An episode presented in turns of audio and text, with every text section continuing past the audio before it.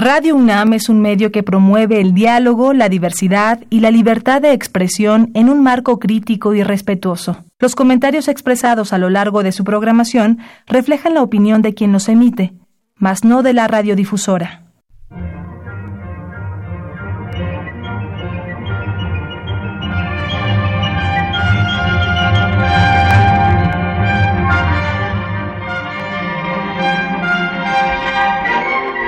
Temas de nuestra historia.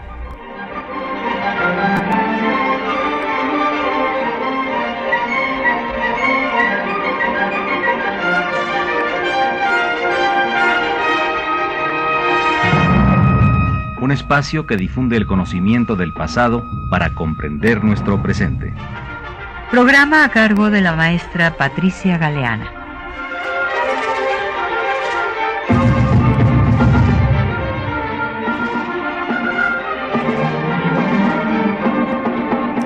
Buenos días.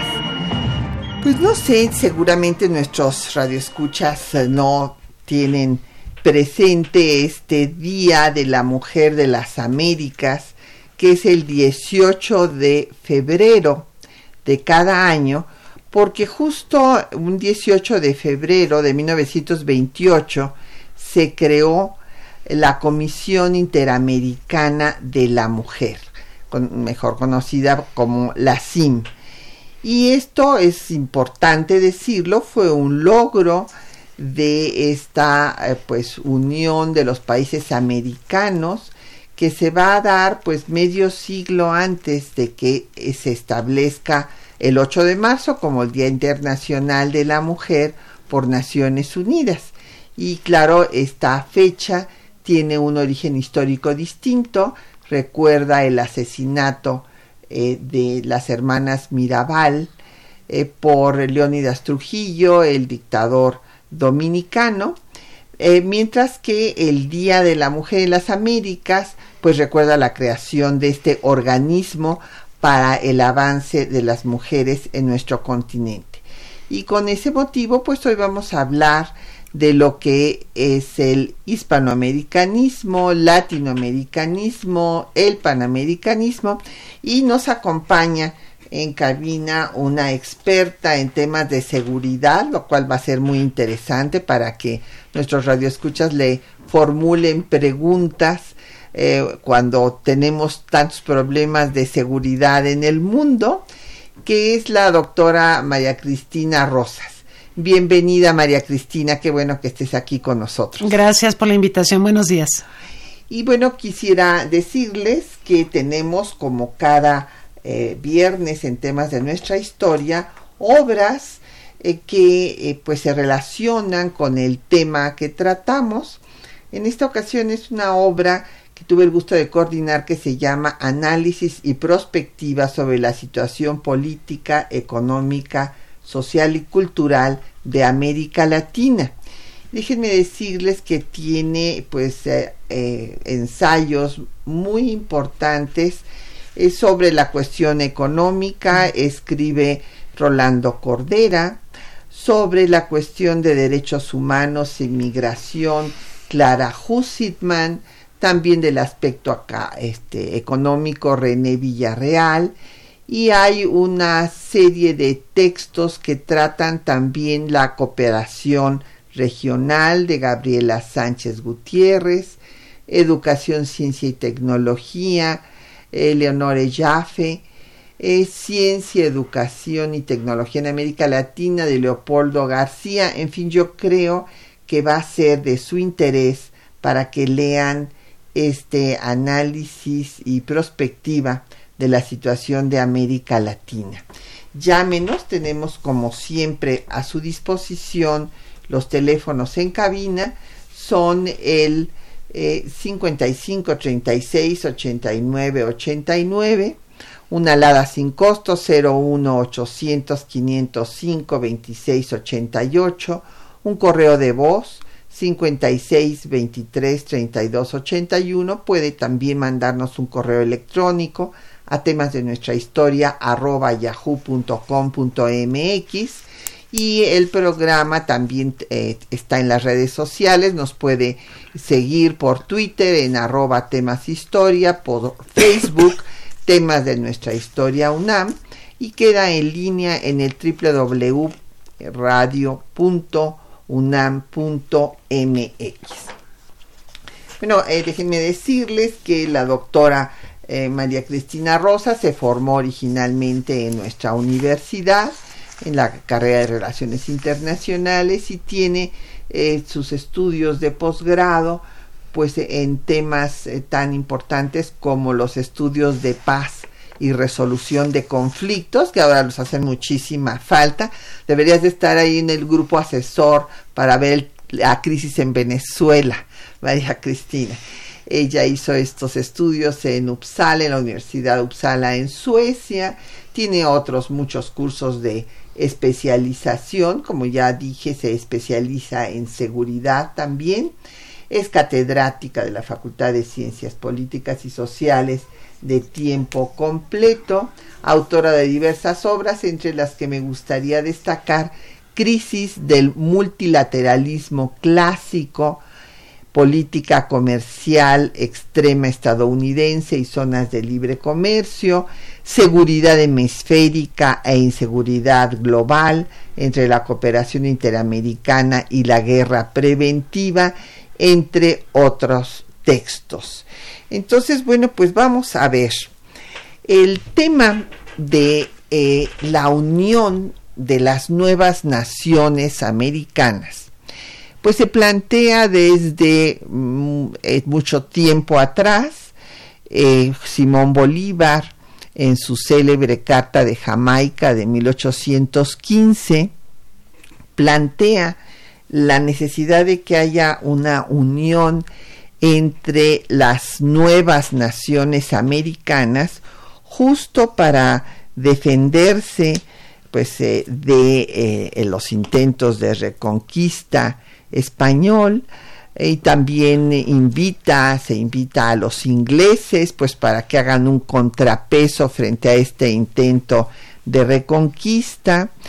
Esta, eh, pues este intento hispanoamericanista que también se llamó panamericano, porque hay que recordarlo, él hablaba de la unión de todos los países de América, si bien eh, Estados Unidos y las instrucciones que conocemos de Henry Clay, que fue uno de los eh, representantes, y finalmente eh, pues no llegó a tiempo al Congreso de Panamá, pero era impedir la confederación y no comprometerse de ninguna manera para entrar en conflicto con España ni nada que se le pareciera. sin embargo, pues esta unión eh, panamericana bolivariana, pues no logró culminar eh, con éxito por las diferencias entre los diversos países, eh, tanto fronterizas, hay que recordar que había problemas entre la Gran Colombia por Guayaquil, los eh, conflictos también de México con Centroamérica por el Soconusco y a todo esto pues se une eh, la formación de los propios estados nacionales que estaban en proceso.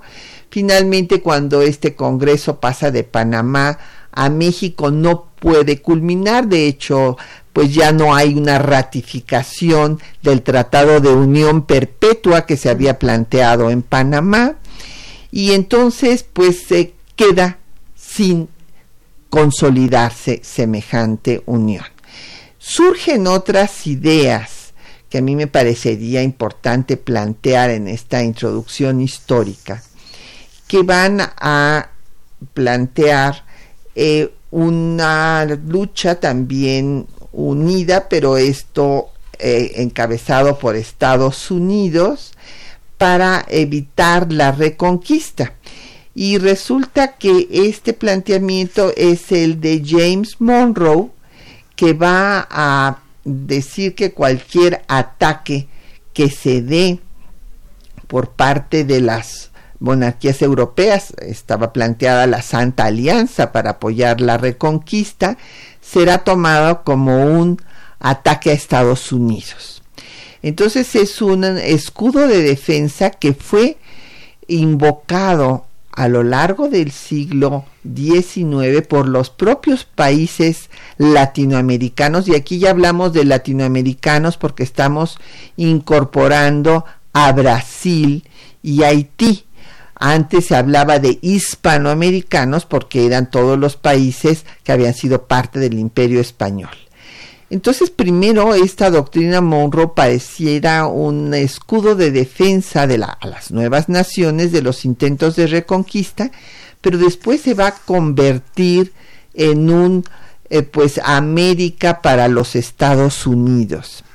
Y lo que triunfa es el panamericanismo, porque hubo también un intento encabezado por México de Lucas Alamán, en 1831, que era el pacto de familia, para lograr una unión hispanoamericana encabezada por México para evitar la influencia de Estados Unidos en el continente. Eh, hubo una serie de acciones diplomáticas, se mandó representantes a Chile, a Centroamérica, pero lamentablemente esto tampoco fructificó y lo que sí va a eh, lograr eh, consolidarse va a ser la convocatoria que a final del siglo hará James Blaine, secretario de Estado de Estados Unidos, para formar primero la Unión Internacional de Repúblicas Americanas, que existirá de 1890 a 1910 y que es el antecedente de la OEA que va a crearse en 1948. Sí, es, es muy interesante todo este proceso histórico porque efectivamente es eh, Bolívar quien habla en primer lugar de panamericanismo, pero al paso del tiempo Estados Unidos se apropia de este concepto. Eh, hay que recordar que el prefijo pan significa unión. Todos, como el panteón romano, todos los dioses. No, la unión de todos los continentes, o panafricanismo, panarabismo. Eh, sin embargo, Estados Unidos se lo apropia. Eh, fue inicialmente invocado este concepto por Bolívar, pero Estados Unidos se lo apropia. Y hemos visto que en la historia del continente americano, pues han confluido diferentes planteamientos eh, que han buscado generar mecanismos de cooperación, pero que a veces se contraponen entre sí. Estados Unidos, con su panamericanismo, pues obviamente busca fomentar relaciones interamericanas que favorezcan a sus intereses, ¿no? Donde él sea hegemónico. Si nos fijamos, pues mucho de lo que es la estructura panamericana, como la conocemos hoy, la OEA, la OPS y otros organismos especializados del sistema interamericano, tienen su sede en Washington y tienen Estados Unidos a su principal fuente de financiamiento. Pero además de lo que Estados Unidos tiene en, este continente, pues hay otras ideas ideas, hay otros proyectos eh, que tratan de regresar a esta idea original de Bolívar, de unir a las repúblicas, eh, sobre todo los latinoamericanos, para contrarrestar el hegemonismo, el imperialismo de las potencias. Y, vemos algunas iniciativas eh, que todavía hoy se, desarrollan en este sentido, crear mecanismos de integración, de cooperación entre los latinoamericanos sin la confluencia de Estados Unidos. Pienso, por ejemplo, en Mercosur, o en la Unión Sudamericana, eh, que son ejemplos de, aquel proyecto que tenía Bolívar y que, y que, bueno, al final del día fue apropiado por Estados Unidos. Y por otro lado, es interesante el concepto de hispanoamericanismo, porque efectivamente inicialmente se refería a territorios que fuimos colonias de España, excluyendo a Brasil. Pero hoy hay otra connotación de hispanoamericanismo muy interesante que data sobre todo de 1991, cuando España, en el marco del llamado quinto centenario del descubrimiento o encuentro de dos mundos, convoca para pues como reconstituir sus relaciones con eh, América Latina. Y Como recordamos, en 1992 hay una cumbre muy importante en Madrid, donde eh, España es el anfitrión y se busca reavivar eh, la relación de España con esta región. Porque pues España al final del día siente que puede tener cierta ascendencia y derivar beneficios de esta relación con una América Latina que para ese momento ya tiene reformas económicas, puede ser un escenario para inversiones de España. España pues estaba muy interesada en inversiones en el sector bancario, por ejemplo, automotriz u otros, o telecomunicaciones. Y lo que pasó eh, en el marco de este quinto aniversario, quinto centenario del descubrimiento de América, entre comillas, pues ayudó a eso. Entonces lo que tenemos son tres proyectos, el de Estados Unidos, el de los latinoamericanos y por otra parte el de España, que es bastante más reciente. Sí, ahora yo a mí me tocó participar con el canciller Solana en la cumbre iberoamericana y hay que recordar que no fue una iniciativa de España, sino fue una iniciativa de México. Y fue en Guadalajara la primera cumbre. Así es, y ahí publicamos justo la obra que este, difunde todavía hoy, la cronología de Iberoamérica, Iberoamérica hoy, publicada por el Fondo de Cultura Económica y eh, repito, no era un proyecto de España. España siempre trató de utilizar esta vinculación, pues por haber sido el imperio que dominó aparte del continente, para eh, ubicarse mejor frente a la Unión Europea y el tema del descubrimiento fue transformado gracias al mi querido maestro el doctor Miguel León Portilla que ahorita lo tenemos delicado de salud y esperamos que eh, logre ganar esta batalla como ha ganado todas las que se ha propuesto a lo largo de su vida, pero él cambió el sentido del descubrimiento de América por el de encuentro que fue un encuentro además dramático entre los dos entre los dos mundos. Y bueno la idea de estas cumbres eh, la cumbre iberoamericana lamentablemente no ha logrado consolidar una comunidad iberoamericana como si se consolidó la comunidad eh, de la Commonwealth que subsiste hasta la fecha. Y esto es una lástima porque lo había planteado el conde de Aranda, nada menos que eh, desde tiempos de Carlos III, a finales del siglo XVIII, que se diera la independencia a los países eh, que, dominados por España en América, porque eran muy difícil mantener eh, pues colonias tan distantes y que se formara una alianza entre estos países ya independizados y España. Pero esto pues lamentablemente no se logró y bueno, vemos que la cumbre iberoamericana es un instrumento que tampoco ha tenido la, la fuerza, o sea, ya en las últimas reuniones muchos países ni van, algunos jefes de Estado llegan a la foto y se van, entonces finalmente tampoco logró concretarse. Vamos a hacer una pausa.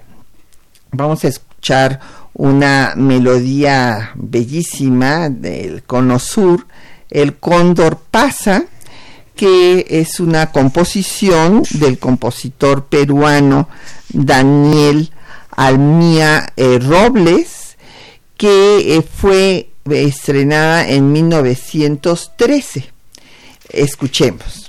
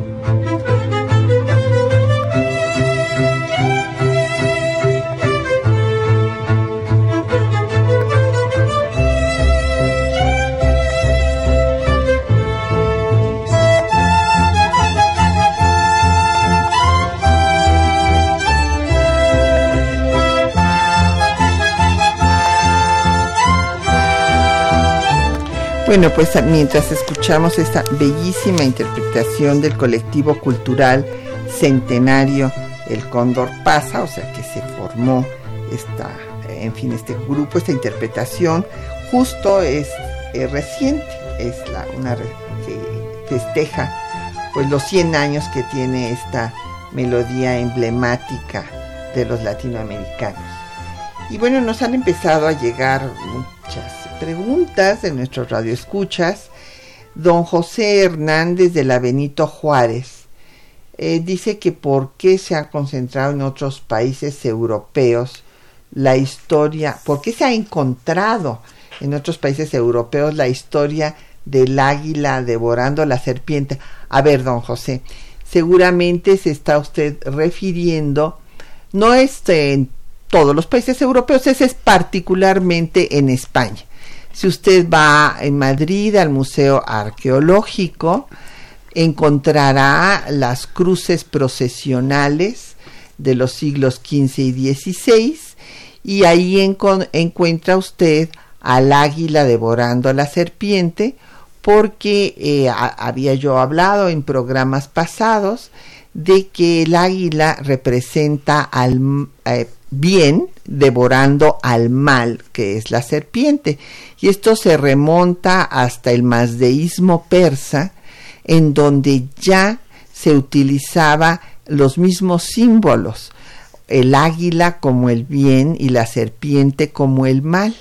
Y estos elementos van a pasar pues a la cultura eh, cristiana, católica, y entonces eh, nuestro escudo nacional pues tiene estas raíces y es una interpolación que se dio por uno de los frailes que fue don Diego Durán, que cuando un tlacuilo le eh, representó la fundación de Tenochtitlan poniendo a un águila con una voluta, esto es en el pico, que estaba simbolizando, como sabemos, que esta águila estaba hablando, estaba diciendo que se asentaran los pueblos según la leyenda eh, de la mitología eh, azteca, que venían de Aztlán y se tenían que ubicar en Tenochtitlan y fundar aquí la gran ciudad,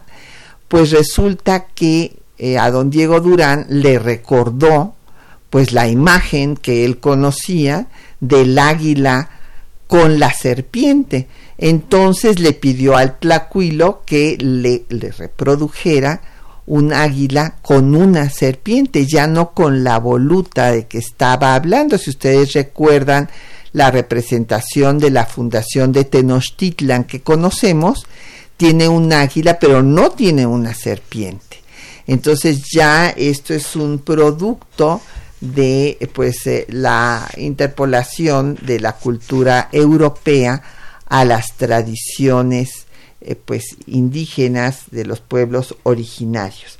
Entonces no eh, esa es la, la respuesta a don José. Don Jorge Virgilio de Coyoacán nos dice que cuál es la condición de las mujeres mexicanas migrantes en los Estados Unidos. Bueno, esto ya es otro, otro tema, don Jorge. Eh, pues desde luego no solo de las mujeres, sino ha pasado la aberración que no veíamos pues desde la Segunda Guerra Mundial en tiempos de Hitler, de una situación tan dramática como eh, la que vimos en Estados Unidos, donde 3.000 niños fueron arrancados de sus padres y en una forma además tan desorganizada que ni siquiera saben ahora cómo eh, reunificar a estas familias. O sea, es un acto dramático y pues la situación de las mujeres migrantes. Le recomiendo, don Jorge, una publicación que hicimos en el Instituto Panamericano de Geografía e Historia de la OEA, que es justo la historia de las migraciones. Y ahí se ve también el problema de, las migración, de la migración femenina, que lleva la peor parte. Y en la Federación Mexicana de Universitarias acabamos de tener un seminario a finales del año pasado, que será publicado este año, sobre específicamente la migración latinoamericana hacia Estados Unidos, en particular de la población femenina. Me pide don Jorge que hagamos un programa de don Filomeno Mata con mucho gusto, eh, pues es uno de los grandes defensores de la libertad de expresión de prensa en nuestro país. Efren Martínez de la Gustavo Amadero dice que por qué el aniversario en la fecha de un asesinato y por qué el otro aniversario de 1928 pues no, eh, no, no permaneció. En efecto, no fue el que, la fecha que imperó, pero nos pareció importante que conocieran ustedes este antecedente americano en pro de la mujer, porque los estudios que ha hecho eh, la CIM han sido fundamentales y así como se estableció medio siglo antes un día para atender la situación de la población femenina en América, también la Convención Belém do Pará eh, de 1994 ha sido pionera para combatir la violencia hacia las mujeres. Esto no quiere decir que pues hayamos logrado muchos avances. Hay que recordar que México tiene el primer lugar en feminicidios de América Latina, lo cual es verdaderamente una tragedia. ¿Y por qué prevaleció la fecha del 8 de marzo? Bueno, pues porque era de Naciones Unidas y porque hubo también movimientos eh, de mujeres latinoamericanas que en su lucha en contra de los regímenes eh, dictatoriales apoyaron esta fecha. Doña Rosario Velázquez nos dice que no sabía de este 18 de febrero y le agradecemos a don Raúl Horta eh, Retana de Miguel Hidalgo sus felicitaciones. Bueno, pues nos gustaría eh, continuar viendo pues esta organización de los estados americanos que se hace pues bajo la hegemonía de Estados Unidos es más con el financiamiento de Estados Unidos que su sede está en Washington pues ha tenido logros como lo vemos con el caso de las mujeres porque eh, los países latinoamericanos pues acaban siendo mayor número y en las votaciones en los países del Caribe y demás han logrado que haya algunas acciones positivas eh, que eh, no han estado de acuerdo a los intereses hegemónicos de Estados Unidos. Recordemos a la Corte Interamericana de Derechos Humanos también, que es un ejemplo fundamental. O recordemos también la Convención Interamericana para proscribir el tráfico ilícito de armas de fuego. Esa no la ha firmado Estados Unidos, pero fue una iniciativa de México en los 90 y que ha sido pionera a nivel mundial para tratar el tema del tráfico ilícito de armas de fuego. De hecho, la ONU, pues ahora la tiene como referente para buscar una negociación multilateral al respecto, ¿no? Pero es cierto, la OEA, pues muchos la comparan con un estanque donde hay un tiburón y varios pececillos. Bueno, la realidad es que cuando revisamos la historia de la OEA, que nace en el 48, con todos estos antecedentes y reuniones que auspició Estados Unidos desde finales del siglo XIX, cuando surge la OEA, pues surge en el marco de Guerra Fría. En realidad, eh, Estados Unidos pues busca afianzar las relaciones con los países del continente, porque además hay que recordar que en los años precedentes, cuando fue la Segunda Guerra Mundial, pues muchos de nuestros países, de los latinoamericanos, simpatizamos incluso con las naciones del eje. No porque simpatizáramos con el eje en sí, sino porque veíamos que una alianza podría mitigar un poco la injerencia de Estados Unidos en nuestros asuntos. Además, Estados Unidos tiene un historial de intervencionismo pasmoso en nuestros países tanto abiertamente con intervenciones militares como con otro tipo de intervenciones.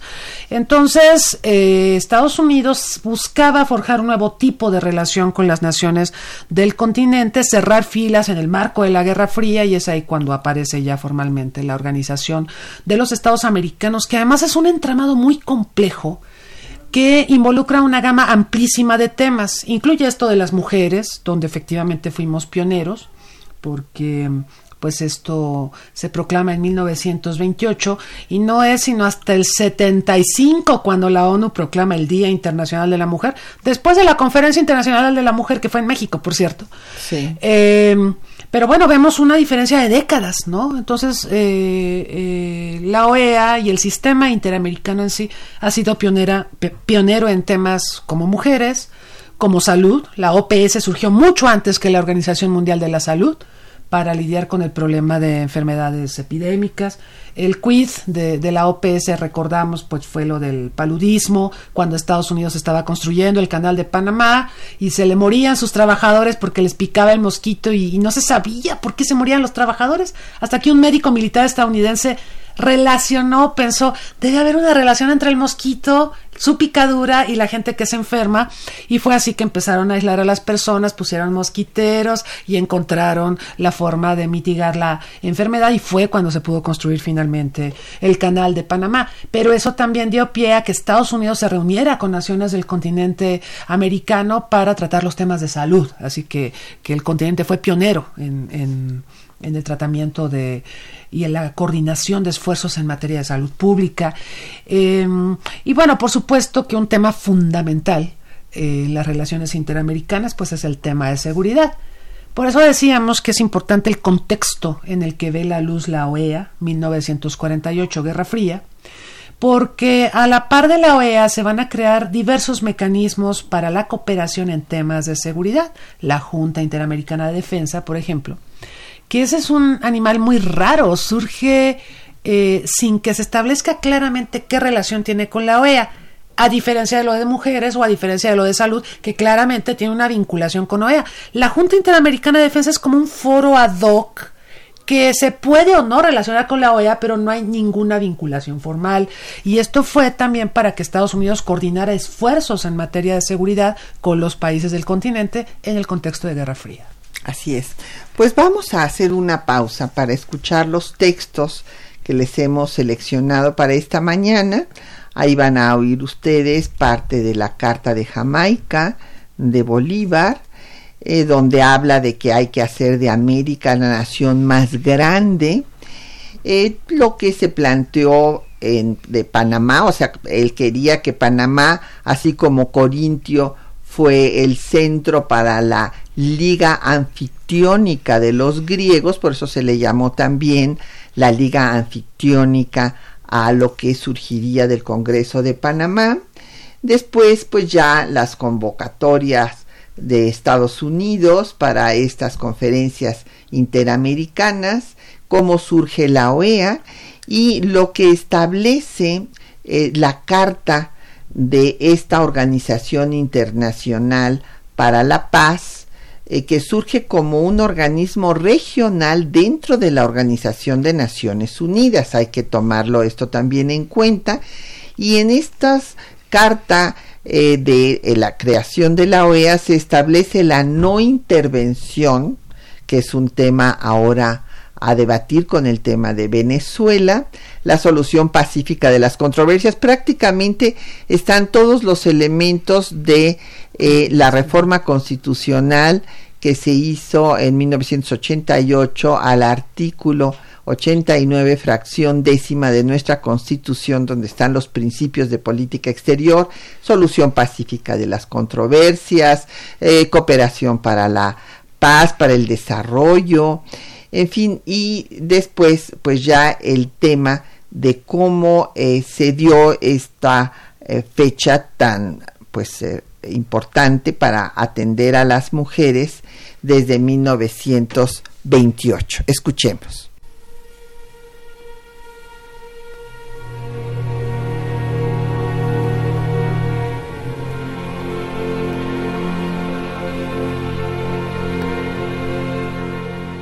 Los antecedentes del panamericanismo se remontan a la Carta de Jamaica de Simón Bolívar en 1815.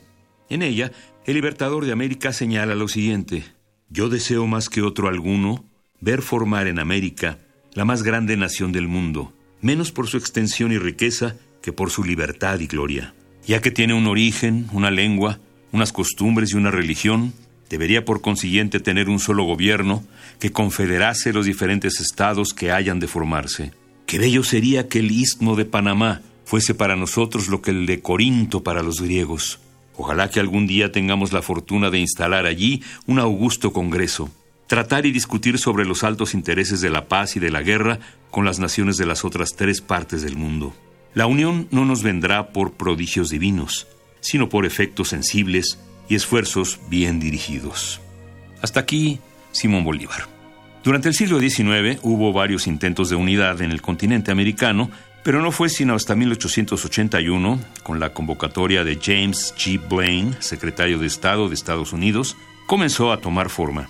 La primera conferencia panamericana se llevó a cabo en 1889 en Washington, D.C., con la participación de todos los gobiernos del hemisferio, excepto República Dominicana. Fue hasta el 30 de abril de 1948 que se constituyó la Organización de Estados Americanos. Su carta constitutiva señala su naturaleza. Dice, artículo primero, los Estados americanos consagran en esta carta la organización internacional que han desarrollado para lograr un orden de paz y de justicia, fomentar su solidaridad, robustecer su colaboración y defender su soberanía, su integridad territorial y su independencia. Dentro de las Naciones Unidas, la Organización de los Estados Americanos constituye un organismo regional. La Organización de los Estados Americanos no tiene más facultades que aquellas que expresamente le confiere la presente carta, ninguna de cuyas disposiciones la autoriza a intervenir en asuntos de la jurisdicción interna de los Estados miembros. La Carta de la OEA también establece los principios que deben regir en cada país. A. Afianzar la paz y la seguridad del continente. B. Promover y consolidar la democracia representativa dentro del respeto al principio de no intervención. C prevenir las posibles causas de dificultades y asegurar la solución pacífica de controversias que surjan entre los Estados miembros. D. Organizar la acción solidaria de estos en caso de agresión. E. Procurar la solución de los problemas políticos, jurídicos y económicos que se susciten entre ellos. F. Promover, por medio de la acción cooperativa, su desarrollo económico, social y cultural. G erradicar la pobreza crítica que constituye un obstáculo al pleno desarrollo democrático de los pueblos del hemisferio. Y H. Alcanzar una efectiva limitación de armamentos convencionales que permita dedicar el mayor número de recursos al desarrollo económico y social de los Estados miembros.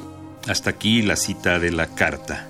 Como parte de sus actividades para promover la democracia representativa, la OEA integró a su estructura a la Comisión Interamericana de Mujeres, que había sido creada desde 1928 durante la sexta Conferencia Internacional de Estados Americanos en La Habana, Cuba. En su discurso en la conferencia de 1928, la primera presidente de la CIM o de la CIM, Doris Stevens, de Estados Unidos, subrayó la necesidad de acción a través de la conferencia panamericana, no por cada país, sino para obtener la igualdad de derechos en todas las repúblicas americanas. En 1982, la Asamblea General de la OEA estableció la celebración del Día de la Mujer de las Américas el 18 de febrero para conmemorar la creación de la Comisión Interamericana de las Mujeres.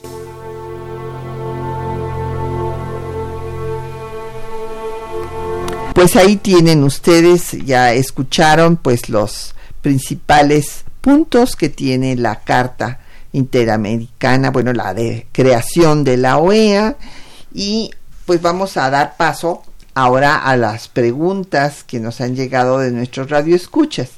Don José Guadalupe Medina de la Netzahualcoyot, eh, pues nos habla de que qué opinamos de la visión de los vencidos. Bueno, don José, pues es una obra clásica, yo creo que es la obra de un autor mexicano, el doctor Miguel León Portilla, más traducida a todos los idiomas del mundo. Y es que fue realmente una, eh, pues una visión fundamental siempre, eh, pues los historiadores tradicionalmente a quienes más estudian son a los vencedores y no a los vencidos. Entonces, sacar eh, pues la voz de estas personas que había permanecido pues eh, ignoradas fue fundamental. Eh, doña Daniela eh, este, no entiendo su, su apellido, a lo mejor me lo escribieron mal, no sé si es Cortés, parece que sí, espero no equivocarme. Nos manda por Twitter diciendo que si hay posibilidades de que haya una organización panamericana independiente de Estados Unidos. A ver, esto está muy bien para que eh, María Cristina nos diga sus puntos de vista respecto de la OEA y de esta posibilidad. Yo creo que viendo el contexto en el que nace la OEA como tal, que fue 48, hay que recordar que hubo intentos de las naciones latinoamericanas y caribeñas por crear un diseño eh, sin Estados Unidos, sin Canadá, que se materializó en la CEPAL, en la Comisión Económica para América Latina que fue una de las primeras comisiones especializadas de Naciones Unidas de su Consejo Económico y Social y a la que se opusieron mucho los estadounidenses y los canadienses. De hecho, se opuso mucho Estados Unidos, no quería que surgiera esta comisión. Esta comisión nació en 1947, un poquito antes que, de que naciera la OEA. Y bueno, eh, al final dio su brazo a torcer Estados Unidos cuando las naciones latinoamericanas dijeron, está bien, puede ser miembro porque además esta comisión, para que funcione, pues va a requerir el apoyo político y eventualmente financiero de Estados Unidos. Pero ahí tenemos un antecedente interesante, ¿no? Intentos de nuestros países latinoamericanos por tratar de marchar sin Estados Unidos. Por supuesto que hay otras intentonas. Yo marcaba hace rato el tema del Mercosur, una iniciativa que nace de un tratado de integración en el 89 entre Argentina y Brasil y que luego en el 91 suma a Uruguay, Paraguay, eventualmente después se une Venezuela, ahorita está suspendida, y es un diseño que básicamente parte de que sean los latinoamericanos quienes resuelvan sus principales dificultades y aporten eh, recursos políticos, sociales, financieros, culturales a un proyecto de integración sin Estados Unidos. Y como ese hay un montón, pero no han sido tan afortunados, tristemente. Así es. Eh, nos llamó también eh, Citlali Leiva, y quiere que mm, hagamos alguna mención a la vigencia del TIAR. El TIAR es el Tratado Interamericano de Asistencia Recíproca en caso de agresión. Y eh, pues se dice Citlali que ya son muchos años en los que se habla de su razón de ser, las necesidades de replantearse, y bueno, pues, eh, ¿qué piensas? pues el TEAR tiene una crisis tremenda porque este Tratado Interamericano de Asistencia Recíproca, que es el Tratado de Río, que promovió a Estados Unidos en el continente, pues básicamente tenía una función parecida a la OTAN, ¿sí? Cerrar filas con Estados Unidos contra el comunismo. Pero a diferencia de la OTAN, el TIAR fue invocado en muchas ocasiones por Estados Unidos para agredir a nuestras naciones. Y eso le ha dado al traste a la credibilidad del TIAR.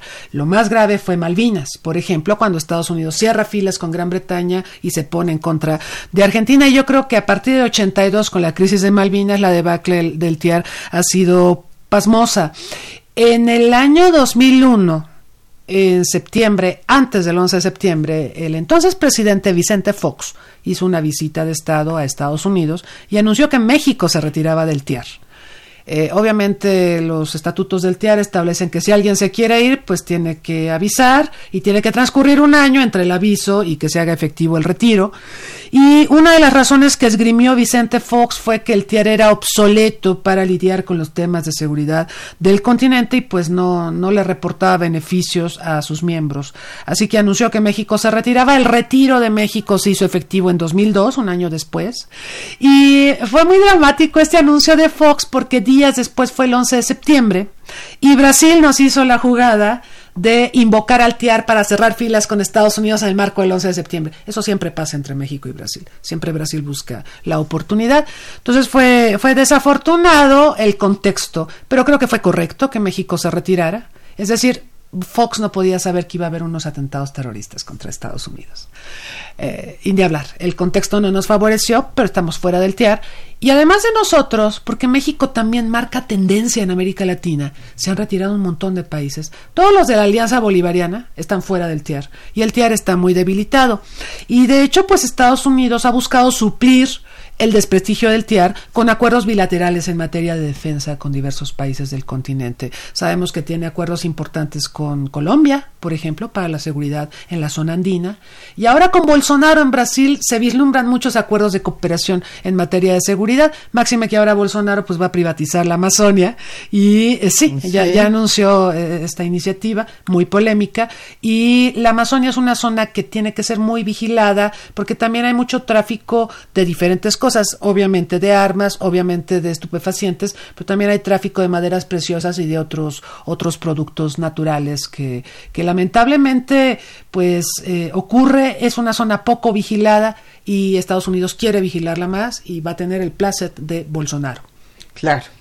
Bueno, eh, eh, pues antes de irnos a escuchar otro poco de música, quiero decir que Diana Valle nos mandó un tweet eh, dice que siempre nos escucha y que le da mucho gusto que hayamos invitado a la doctora María Cristina Rosas. Gracias. Porque pues eh, fue su protectora en la Facultad de Ciencias Políticas y Sociales. Ah, gracias, gracias.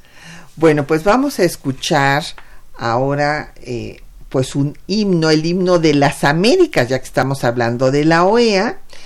Este hay que recordar también porque no se sabe mucho.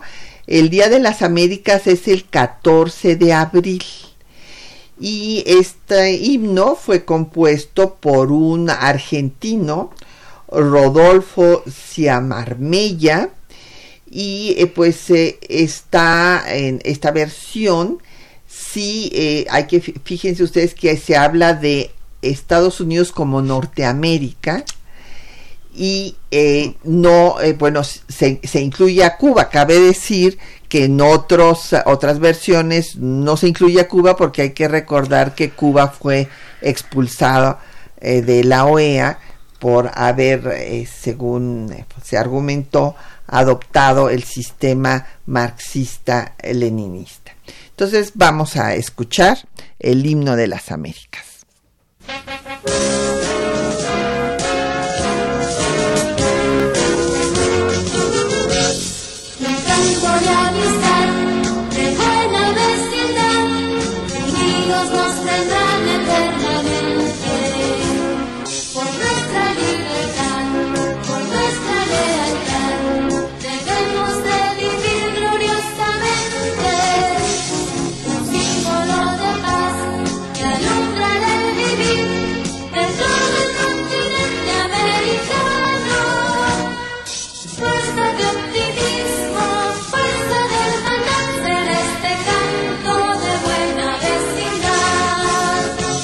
fashion.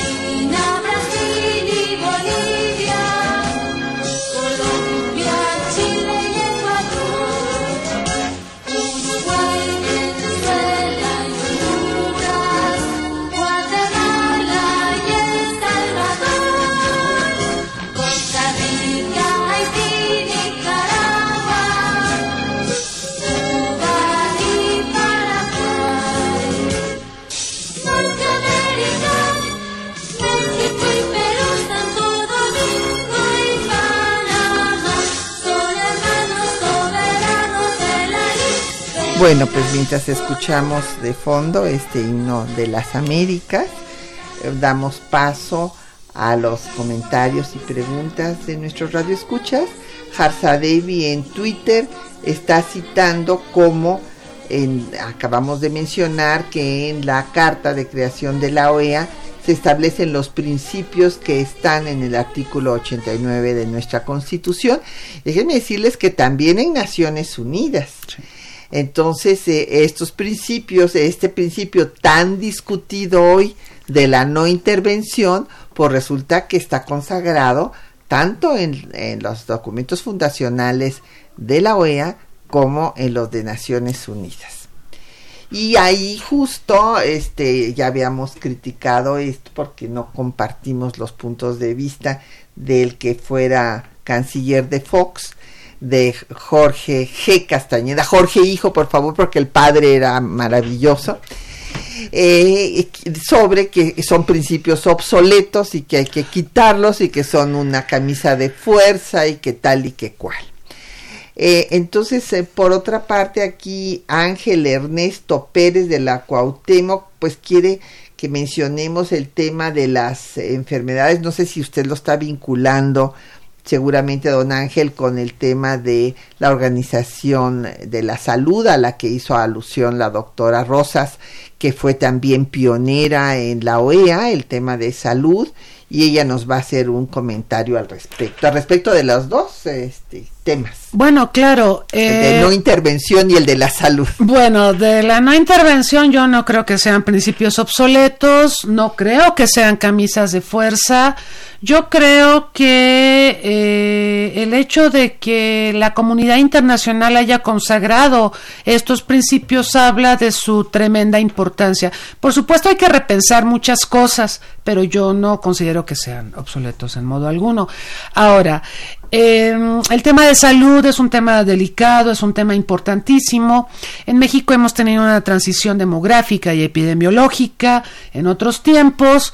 Eh, los tiempos, por ejemplo, en que se estaba proclamando eh, esta Comisión Interamericana de la Mujer, años 20 eh, del siglo pasado, pues las esperanzas de vida andaban en los 30 años. Y ahora pues tenemos esperanzas de vida de 65, 67, o sea, le estamos pegando ya a los 70 años en buena parte de los países latinoamericanos y esto tiene que ver con los avances en materia de salud.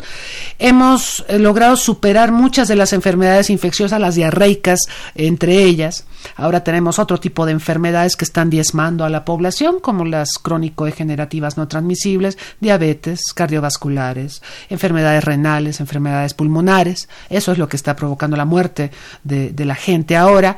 Pero en México ahora tenemos una polémica, una situación muy preocupante por la escasez de vacunas para enfermedades como la hepatitis B y también la triple viral, que incluye al sarampión, a la rubiola y a la parotiditis o paperas, como se les conoce popularmente. El año pasado, por escasez y por un problema con el proveedor de las vacunas que no reunían la calidad, no se vacunó a 800 mil niños. Qué barbaridad. Y ahorita la Secretaría de Salud, eh, como sabemos, está por inaugurar la Semana Nacional de Salud, es a fines de este mes y principios de marzo, y no hay las 800 mil dosis que requerimos para inmunizar a los niños. Estamos ante un problema sumamente serio porque a nivel mundial hay un resurgimiento del sarampión. Y en esta época de globalización, donde tenemos tantos viajeros, el sarampión se está eh, divulgando, se está esparciendo por todo el mundo.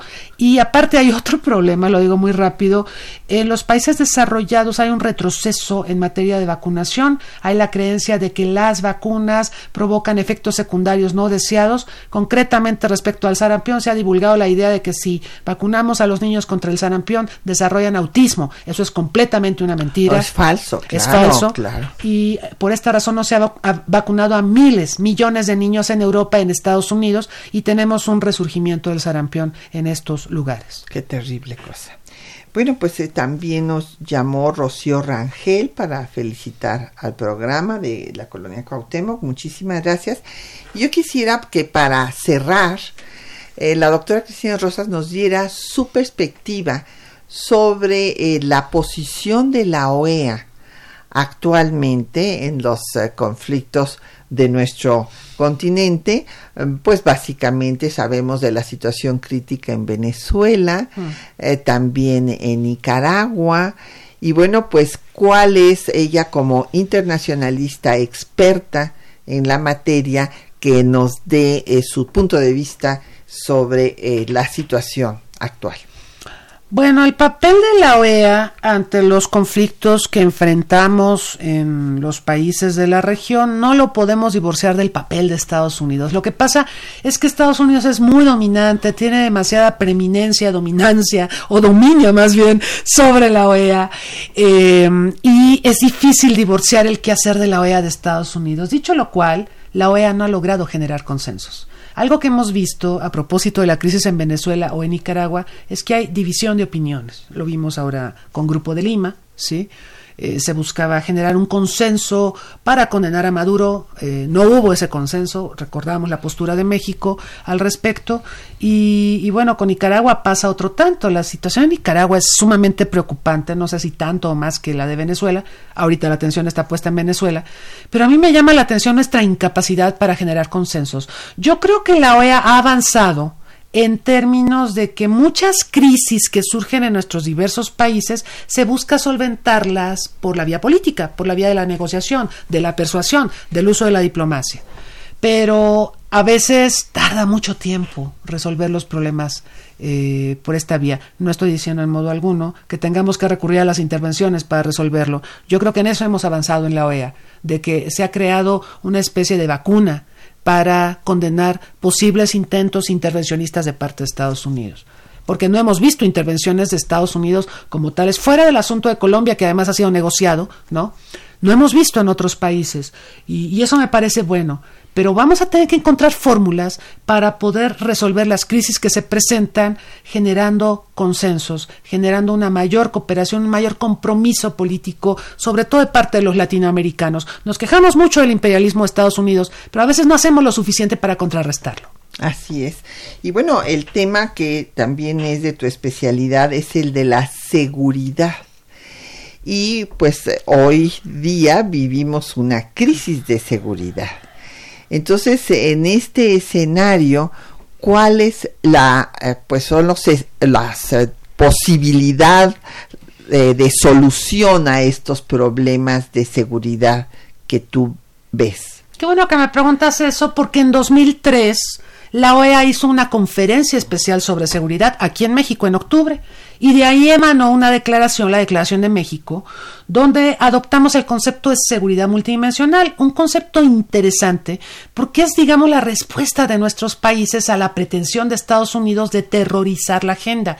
Estados Unidos después del 11 de septiembre nos dijo que lo más importante y lo único que aquejaba o que afectaba a la seguridad en el mundo era el terrorismo. Y nosotros salimos a decir, bueno, entendemos que te importa el terrorismo, pero nosotros tenemos problemas con delincuencia organizada, con fenómenos naturales, con calentamiento global, con tráfico de residuos peligrosos, tenemos problemas de salud, de pobreza, de desigualdad, todo eso queremos que lo consideres y por eso se creó el concepto de seguridad multidimensional sancionado en la Declaración de México de octubre de 2003, que me parece muy sano porque eh, como que diversificó la agenda de seguridad. Dicho lo cual, sin embargo, a mí me parece que Estados Unidos sigue dominando en la agenda de seguridad del continente al colocar, al perfilar al terrorismo como la mayor amenaza a la seguridad internacional, pero también hemos visto que poco a poco el tema de combate a la delincuencia organizada se ha ido asentando como una preocupación común en torno a la cual todos los países, Estados Unidos incluido, tienen que tomar acciones y cooperar de mejor manera para uh, darle una solución a estos flagelos.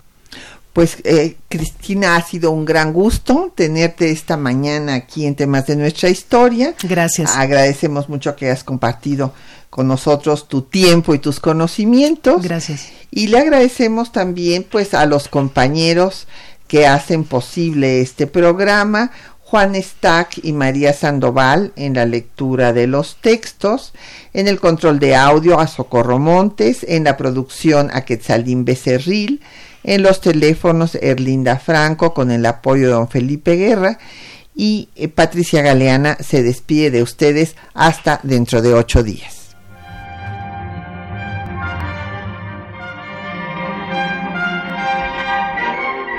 Temas de nuestra historia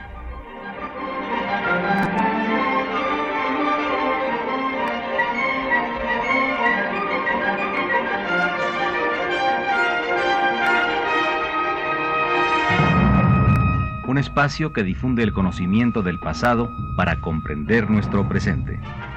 Programa a cargo de la maestra Patricia Galeana.